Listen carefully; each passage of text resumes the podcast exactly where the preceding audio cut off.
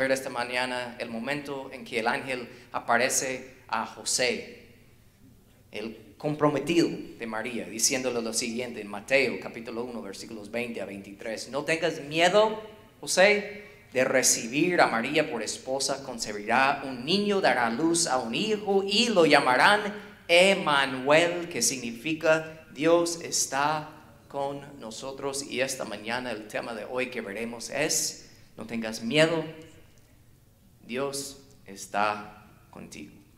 Muchas veces no entendemos la grandeza de esa palabra Emanuel, que significa Dios está con nosotros o Dios con nosotros. Vimos la semana pasada y hablamos por un momento en detalle sobre el hecho de que Jesús nunca fue un plan B, o sea, siempre era el plan de venir al mundo en carne como ser humano y morir en la cruz por cada uno de nosotros. Y no solo eso, que Jesús siempre ha existido no fue un ser creado por Dios, sino Él es Dios, parte del Dios trino. Hablamos en detalle sobre eso. Pero quiero mencionar algo que es importantísimo entender cuando hablamos de Emmanuel, Dios con nosotros, hablando de Jesús, el hecho que Él siempre ha existido, siempre ha sido parte del plan. Ustedes saben que hay bonitos momentos en el Antiguo Testamento que se llaman cristofonías. Cristofanía. Son momentos en el Antiguo Testamento, antes de que Jesús naciera en carne, su encarnación, antes de eso, que Jesús mismo aparece a personas físicamente.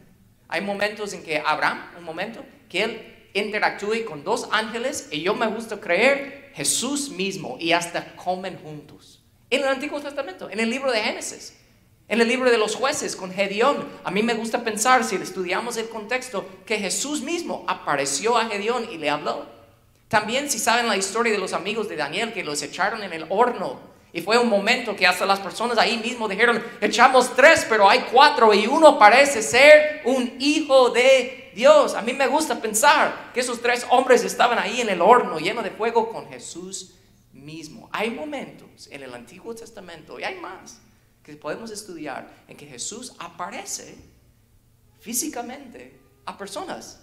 A mí me gusta pensar en eso, a mí me gusta estudiarlo, es, es, interesante y todo, pero no solo eso, que Jesús aparece así físicamente a personas en el Antiguo Testamento, antes de nacer, ¿verdad? En su encarnación, sino que la idea el plan, quién es Jesús y lo que Él iba a hacer por cada uno de nosotros, siempre es parte de cada libro del Antiguo Testamento. Les doy un ejemplo. Y recuerden, estamos hablando de Dios está con nosotros. Emmanuel, Dios está contigo. Todos saben la historia de David y Goliat, ¿verdad? ¿Saben qué? Jesús es el centro de esa historia. ¿Saben por qué? Si saben la historia, David llegó a ver a sus hermanos y terminó peleando, ¿verdad? Contra Goliat. Pero si ustedes no saben, en aquellos días, ellos cuando tenían ejércitos, un ejército contra otro, ellos escogieron su campeón, cada ejército. Vamos a escoger nuestro campeón. Y el campeón va a pelear contra el campeón de nuestro enemigo. Y el que gana, gana para todos. O sea, el hecho que David ganó contra Goliat, el momento de ganar, lo que David ganó en ese momento fue atribuido a todo el pueblo de Israel. ¿De qué debe hacerte pensar cuando estudies la historia de David y Goliat? El hecho de que Jesús entró en la batalla y ganó una victoria y que lo que Jesús ganó en la cruz, no sobre un gigante Goliat, sino sobre el enemigo principal de la muerte y el pecado, lo que Jesús ganó en ese momento fue atribuido a quién? A todos nosotros. Lo que es Jesús, quien Él representa, todo lo que es su vida, siempre ha existido, nunca fue creado, siempre ha estado ahí. Y la historia de lo que es Él, el hecho que Él está con nosotros, no es algo nuevo, siempre ha sido parte del plan. Está en todo, puedes estudiar toda la Biblia y encontrar ese hecho de que Jesús está con nosotros, Dios con nosotros, es bonito. No solo es la Navidad, siempre ha sido así. Pero en el momento en que Jesús nació, entró la encarnación como ser humano, siendo Dios y siendo ser humano. Hebreos habla de eso. Dice que Jesús, nuestro sumo sacerdote, el hecho que vivió esta vida como un ser humano, comprende nuestras debilidades, porque enfrentó todas. Y cada una de las pruebas que nosotros enfrentamos, Jesús las enfrentó. Sin embargo, nunca pecó. ¿Por qué les menciono eso? Porque si uno aquí piensa, ay, pero Jesús es Jesús. Sí, claro, el Hijo de Dios. Pero Él entienda cada una de las luchas, cada uno de los pensamientos, cada una de las cosas que nosotros enfrentamos en esta vida. Él te entiende más que cualquier otro. Eso te debe hacer pensar, sentir, apreciar el hecho que Emmanuel significa que Dios está contigo. ¿Y saben qué? Extra, algo extra que es bonito para mí. El libro de Mateo, Mateo 1 empieza lo que estamos viendo en este momento. Vamos a hablar del momento en que el ángel aparece a José hablando del nacimiento de Jesús, ¿verdad? El hecho que Emmanuel va a venir a estar con nosotros, con nosotros. El libro de Mateo empieza con Dios con nosotros. Y Jesús mismo, en el último capítulo de Mateo, Mateo 28, empieza en Mateo 1, Emmanuel, Dios está con nosotros. Y escuchen cómo termina Mateo, el, todo el libro, capítulo 28. Jesús mismo dice, yo estaré con ustedes todos los días hasta el fin del mundo. Empieza con la verdad de Dios está contigo y Jesús mismo termina diciendo, estoy contigo. Eso nunca cambia. Eso es bonito, eso es poderoso. Entonces cuando combinamos ese hecho de Emanuel, Dios con nosotros, con la época navideña, tenemos que entender que la Navidad significa, ¿saben lo que la palabra Navidad significa? Significa nacimiento, es lo que significa. Y el tiempo que nosotros celebramos lo que se llama el adviento, si saben de lo que es eso, esa es la venida, es lo que significa. Nacimiento y venida es la primera venida de Jesús al mundo y la, la, Navidad cambia absolutamente todo porque antes de la venida de Jesús, y tristemente aún hoy en día, las personas enseñan y creen que el significado de la vida, el propósito de la vida es tratar de vivir siendo una buena persona para poder alcanzar a Dios. Esa era la idea, es la idea de hoy en día, siempre ha sido la idea. La religión nos enseña que tenemos que alcanzar a Dios, pero lo más bonito es que la Navidad nos enseña, y hoy vamos a ver en detalle esto, que Dios, Emmanuel, vino a alcanzar a nosotros. Por ti mismo tú no puedes alcanzar a Dios. Dios vino a alcanzarte a ti. Y cuando hablamos de Emmanuel, eso quiere decir que Él vino a buscarte a ti por nombre. Específicamente, no a un pueblo en general, sino cada uno individualmente.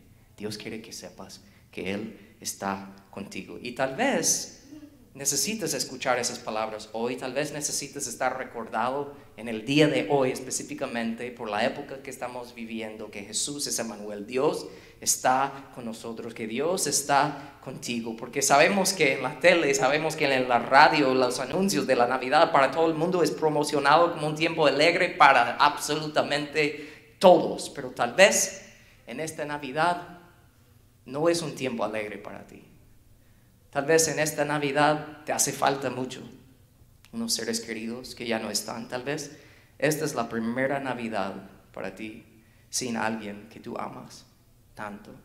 Tal vez en esta Navidad ni tienes para comprar regalos. Tal vez en esta Navidad estás lidiando con mucha incertidumbre, mucha ansiedad, mucho estrés, mucho dolor mi anhelo y mi oración para cada uno de nosotros en esta mañana es que por medio de esta palabra perfecta de Dios, que vamos a salir aquí alentados con la verdad absoluta de que Jesús es Emmanuel, Él está con nosotros y escúchame, en medio de lo que estás enfrentando o pasando, escúchame. Esto no es algo bonito que solo hay que decir en la iglesia, esto es la mera verdad de que Dios está contigo.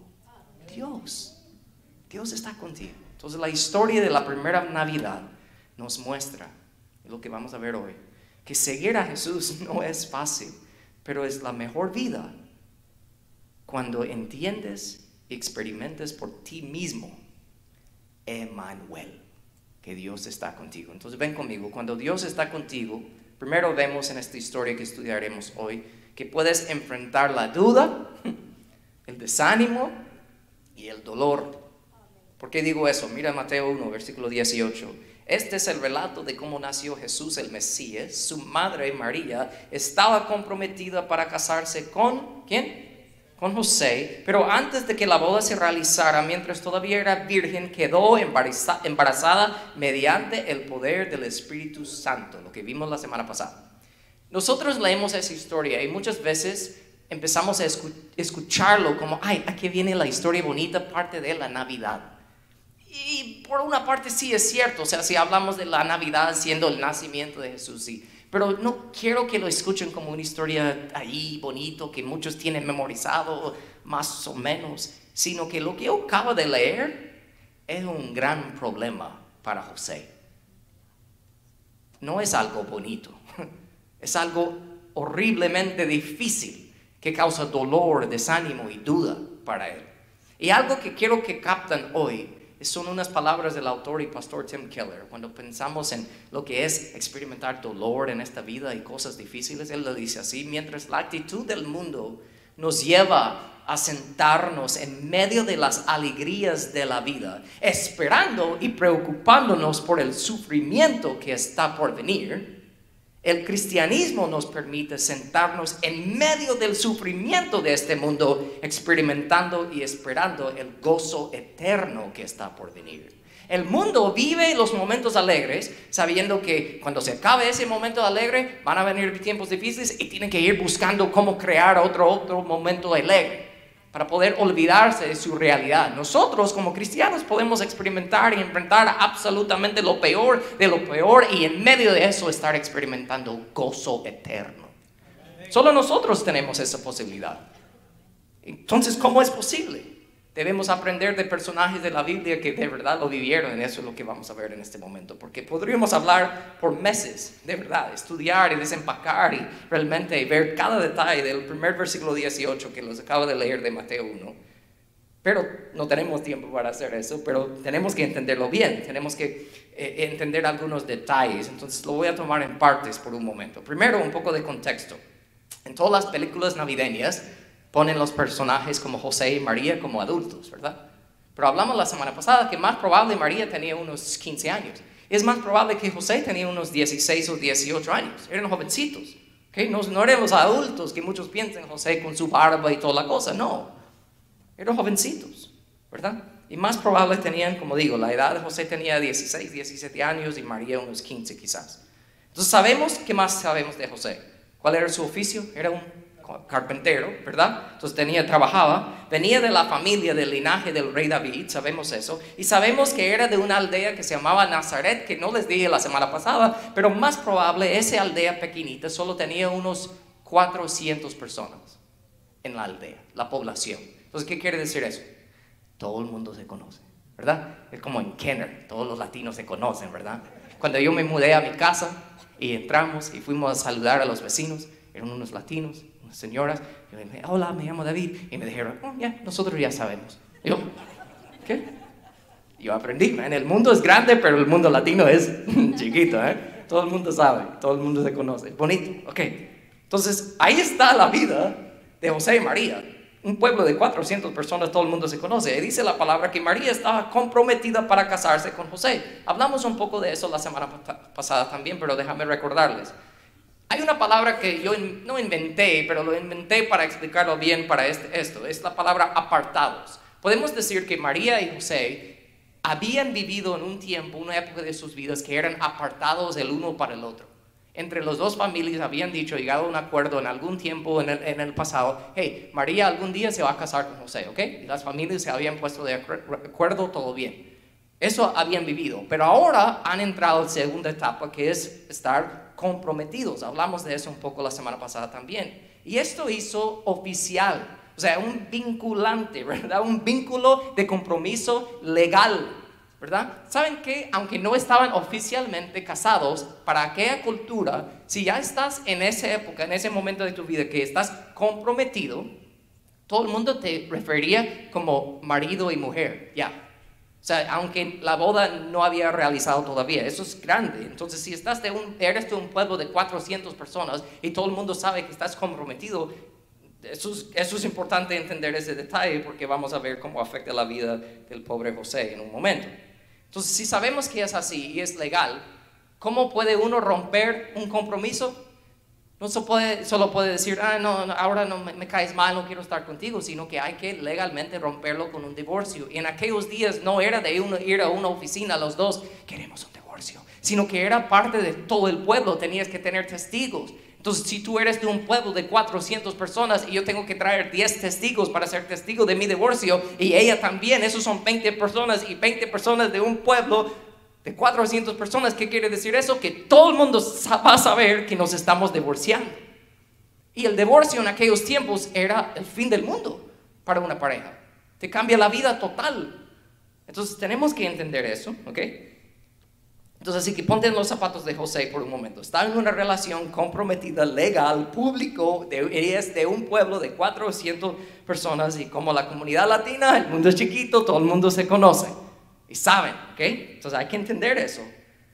Entonces ellos estaban en la etapa de su relación de comprometidos. ¿Y saben qué? Otro detalle que todo el mundo sabía, que en esa etapa de estar comprometidos no habían relaciones sexuales todavía porque oficialmente no se habían casado. Y entendiendo eso, ponte los zapatos de pobre José. Aquí viene María un día. Mi amor, estoy embarazada. Siente la profundidad de esas palabras de María a José por un momento, ¿ok?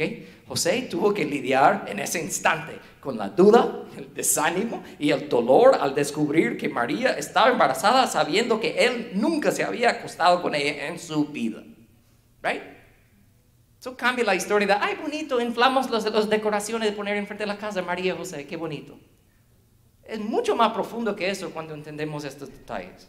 Y sabemos por otros detalles que vienen más adelante en la historia que María, cuando ella, porque hubo un momento que ella le contó a José, estoy embarazada, pero ella no le dijo que estaba embarazada por el Espíritu Santo.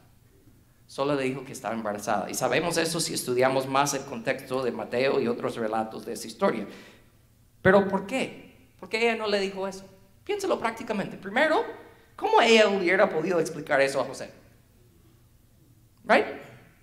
Y segundo, hombre, que está aquí hoy, si estás comprometido a casarte con tu mujer, ¿verdad? Y te viene y te dice, mi amor, estoy embarazada. De muchas preguntas que vas a tener, una de tus principales preguntas va a ser, ¿de quién? Y te mira y te dice, del Espíritu Santo. ¿Qué vas a pensar? Es mentira, mentirosa, estás loca, ¿verdad? Lo mismo José hubiera pensado. ¿Sí o no? Estás loca. Entonces tenemos que entender eso. Entonces trata de imaginar cosas como se estaba sintiendo pobre José. Y no solo eso. En aquellos días, por lo que les dije, en la etapa de la relación en que estaban ellos, José no tenía la opción de solo decir, oh, que estás embarazada, no es mío, mm, entonces, ¿sabes qué? Que tengas una buena vida, esta relación se termina y no quiero saber nada más de ti, adiós. Eso no era una opción para ellos, para José ni para María. Para poder salir de la relación, les repito, él tendría que divorciarse legalmente y públicamente, un proceso largo que requiere testigos. Y repito, repito, era de una aldea de cuántas personas? 400. Entonces quiere decir que todo el mundo va a saber. Entonces, repito, lo voy a decir varias veces hoy, ponte en los zapatos de José, él tiene que estar pensando, ok, ok, ok, ok, ah, ok, si la dejo, todo el mundo va a saber que me fue infiel. ¿Verdad? Yo voy a ser bobo del pueblo. ¿Mm? Tiene que pensar eso. O a ella, si todo el mundo sabe que me fue infiel, la semana pasada les hablé de que puede ser que María sea eh, eh, rechazada por su familia, por el pueblo también, pero no les mencioné que otra opción legal por eso es que la matan a María con piedras, a piedrarla termina la vida con Entonces él tiene que estar pensando, si yo saco esto a la luz, ¿qué va a pasar con ella? ¿Verdad? Tiene que estar pensando eso. Ella será el mal pueblo, quizás la, la matan, su vida va a ser destruida por lo menos para siempre. Entonces, humanamente, ¿ok? No, no hay que sobre espiritualizar, cosas, espiritualizar la cosa, decir, no, José, ah, él nunca pensó mal porque Dios estaba con él. Come on. Ponte los zapatos de él. Humanamente tenía el derecho de estar pensando, man, ella me lastimó. De verdad, eh, qué mala onda de parte de ella de hacerme tal cosa. Ahora, ¿sabes qué? A mí no me importa y voy a lastimar a ella también. Ella está, me destruye la vida de quedarse embarazada y no es mía. ¿verdad? Yo voy a hacerle a la vida de ella un infierno, a mí no me importa. ¿Sabe lo que? Realmente todo eso tenía que haber estado dando vueltas en la mente de José. Y hasta él tenía la excusa perfecta de poner en práctica esta triste realidad que vemos todo el tiempo en el mundo, que las personas heridas muchas veces hieren a otras personas. ¿Verdad? José diciendo, me fuiste infiel, ahora vas a saber cómo se siente. Yo te voy a hacer la vida difícil. ¿Verdad? Pero no lo hizo. Y piénsalo, prácticamente para nosotros, años después, es lo mismo que podemos aprender en la vida para el cristiano. Van a haber un montón de momentos en que tenemos que lidiar con la duda, el desánimo, el dolor por las heridas que otras personas han cometido contra nosotros. Pero nosotros, capta eso hoy, por favor, somos llamados a seguir a Jesús y no a nuestros sentimientos. Por eso me encanta el siguiente versículo de esta historia de María y José, versículo 19. José, su prometido, era un hombre justo y no quiso avergonzarlo en público. Por lo tanto, decidió romper el compromiso, pedir el divorcio en privado. Entonces piensa, con su corazón lleno de duda, lleno de desánimo, lleno de dolor, José no quiso herir a María, ¿verdad? Y en ese momento, José veía lo que ella había cometido contra él como un error, ¿verdad? Pero no quiso hacerle daño a ella. Entonces el ejemplo de José nos muestra que aún cuando el dolor nos abruma, tenemos que seguir la dirección de Dios sobre cómo reaccionar. ¿Cómo están en hacer eso en sus propias vidas?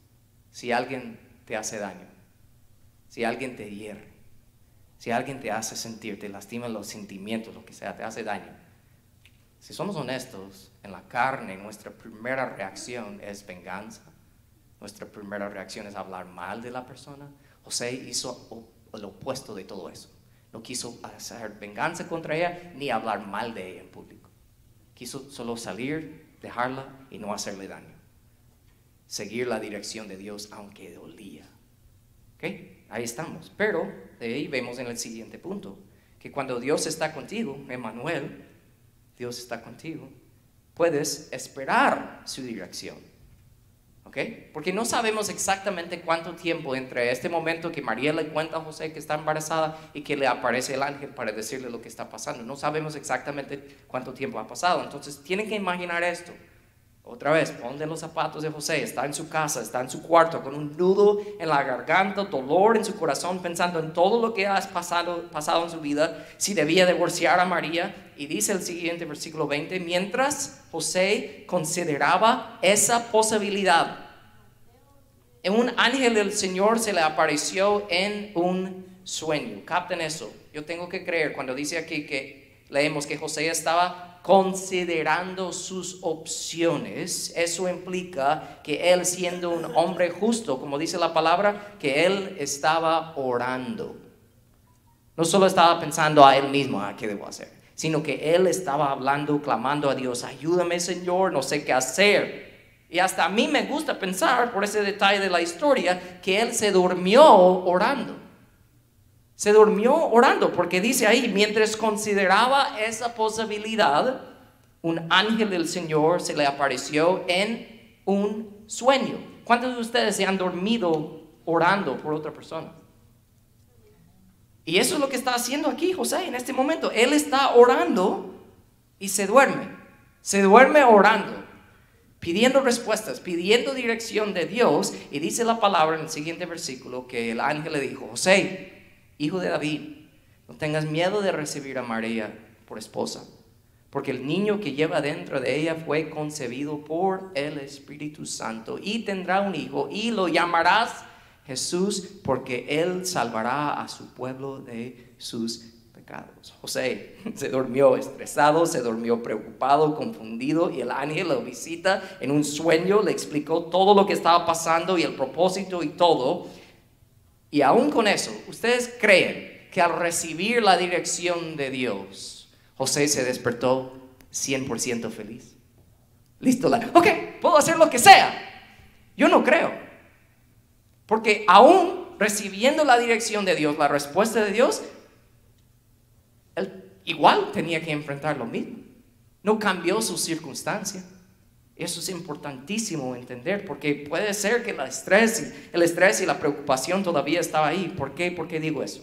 Porque ahora José está pensando, oh no, ahora sé, ahora sé que está embarazada y de verdad es por el Espíritu de Dios y va a ser el Salvador del mundo. Entonces ahora tengo dos opciones. Me quedo con ella y voy a hacer la broma del pueblo. Voy a ser el bobo que se quedó con la mujer que le fue infiel. Porque aunque yo sé la verdad, nadie me va a creer. Entonces todos van a pensar que me fue infiel y igual me quedé con ella, o van a pensar que no le fue infiel, sino que nos juntamos antes de la boda, entonces somos unos pecadores para el pueblo, igual el pueblo nos va a rechazar. Entonces no es que Dios le dijo, no, no, esto es lo que estoy haciendo, y que todo, todo espiritualmente, todo fácil en la vida. No, hasta las cosas se pusieron más difíciles para José. Entonces lo que quiero que capten ahora es, aunque María y José ahora entienden, han recibido la dirección de Dios, saben por qué tienen que hacer estas cosas, entienden mejor el propósito de lo que Dios está haciendo, lo cual muchos de nosotros pedimos de Dios todo el tiempo. Dios, explícame por qué está pasando esto.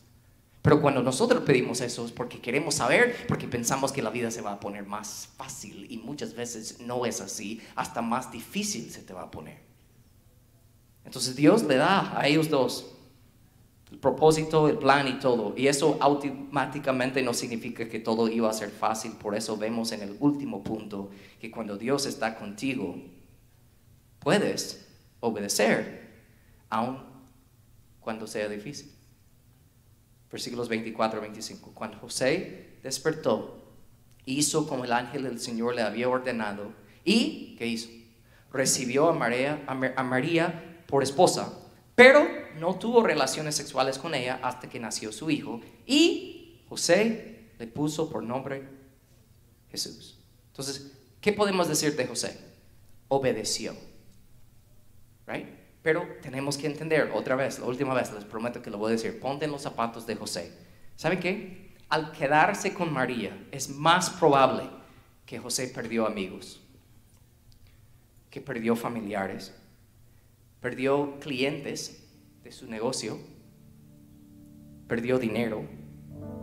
José y María perdieron su reputación en la comunidad porque no estaban casados, estaba embarazada y ahí están. Al seguir a Jesús, capta eso. Al seguir a Jesús, la vida se puso más difícil, no más fácil. Repito, al seguir a Jesús, al decidir de obedecer, la vida se puso más difícil, no más fácil. Por eso repito, la historia de la primera Navidad nos muestra que seguir a Jesús no es fácil, pero es la mejor vida que hay. Y les dejo con esto. ¿Qué tal si José hubiera decidido no obedecer?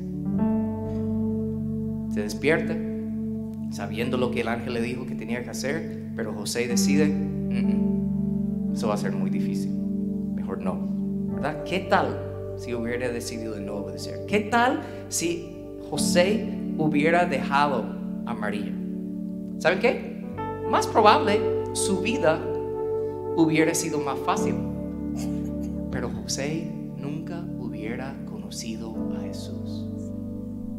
Y ahora aplica esa verdad a tu vida. ¿Qué tal si tú en tu vida ahora mismo decides no obedecer a Dios.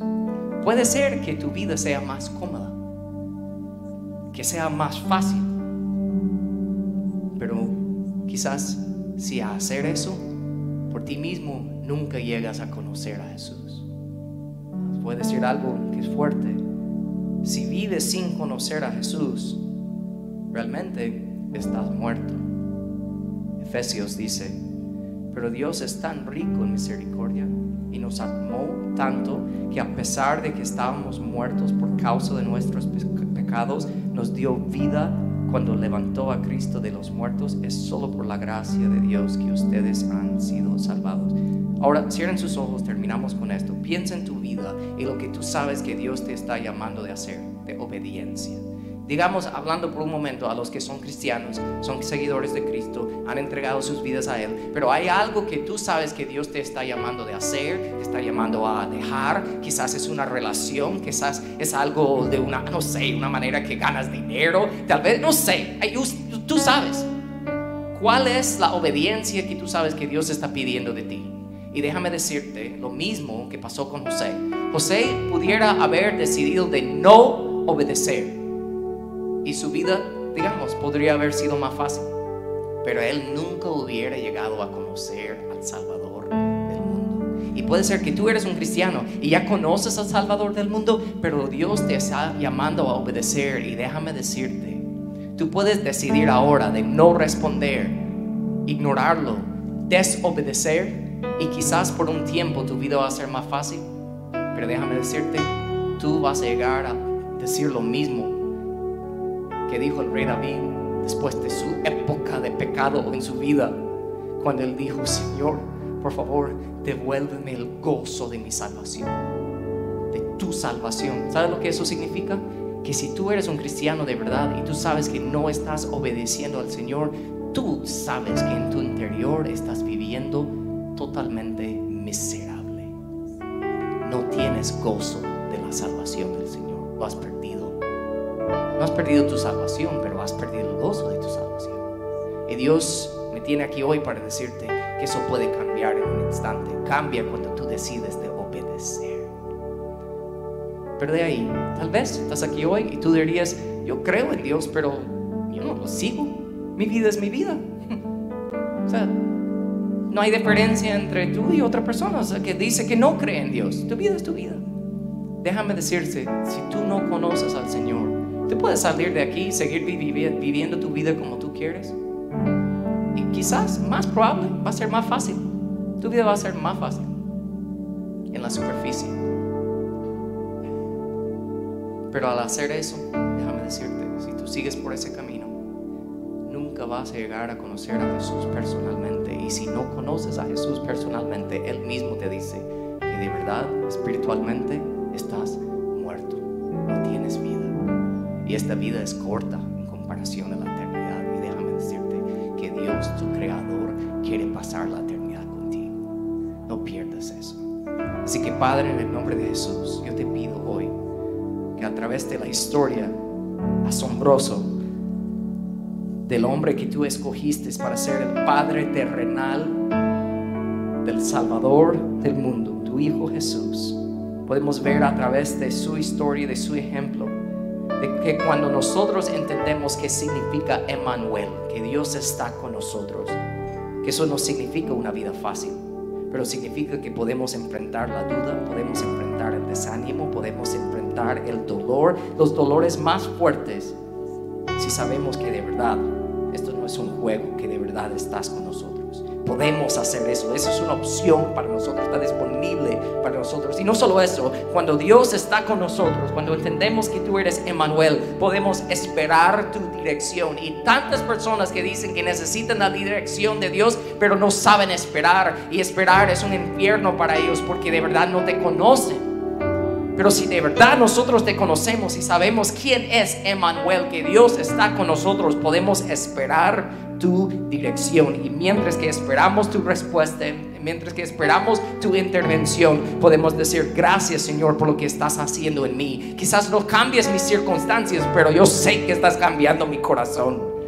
Eso está disponible para, la persona que te conoce. De ahí por último, cuando de verdad entendemos quién es Emmanuel, que Dios en Jesús está con nosotros, nosotros aquí miles de años después de este ejemplo de José, nosotros podemos hacer exactamente lo mismo. Podemos obedecer aun cuando es y sea difícil, sabiendo que nuestra obediencia quizás va a poner las cosas en nuestras vidas más difíciles.